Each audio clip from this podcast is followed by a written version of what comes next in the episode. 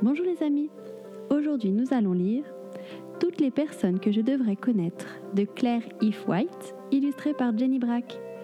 C'est un livre expliquant la vie de personnes comme toi et moi. Allons-y Robert Reix. Qu'aimes-tu faire à l'école? Lire, écrire, compter, jouer avec tes copains. En Angleterre, à l'époque de Robert Reix, très peu d'enfants allaient à l'école. Les enfants pauvres travaillaient tous les jours à l'usine.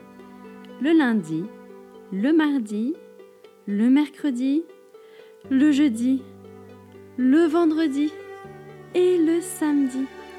Ils travaillaient pour que leur famille ait un peu d'argent.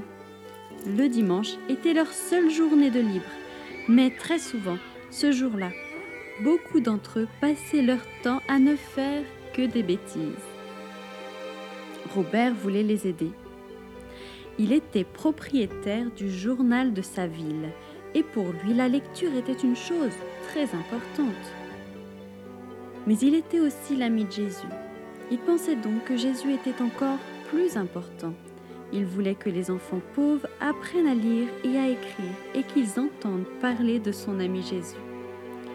Alors Robert a créé une école qui ouvrait le dimanche afin que les enfants puissent y apprendre tout plein de choses et passent moins de temps dans les rues à faire des bêtises.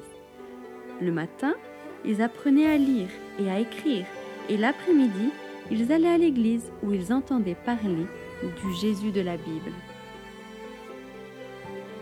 Robert a parlé de son école dans son journal. De plus en plus d'enfants sont venus. De plus en plus d'écoles ont été créées. De plus en plus d'enfants ont appris à lire, à écrire et à connaître Jésus.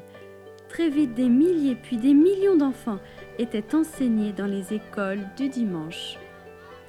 Un jour, les chefs du pays ont décidé que les enfants ne devraient plus travailler pendant la semaine. Ils ont dit qu'ils devraient plutôt aller à l'école du lundi au vendredi. Mais beaucoup d'entre eux ont continué à venir à l'école de dimanche pour tout savoir sur Jésus. Voici un verset de la Bible. Venez mes fils, écoutez-moi, je vous enseignerai la crainte de l'Éternel. Dans Psaume 34, verset 12. Alors, raconte ce que tu aimes de cette personne à une personne de ton entourage.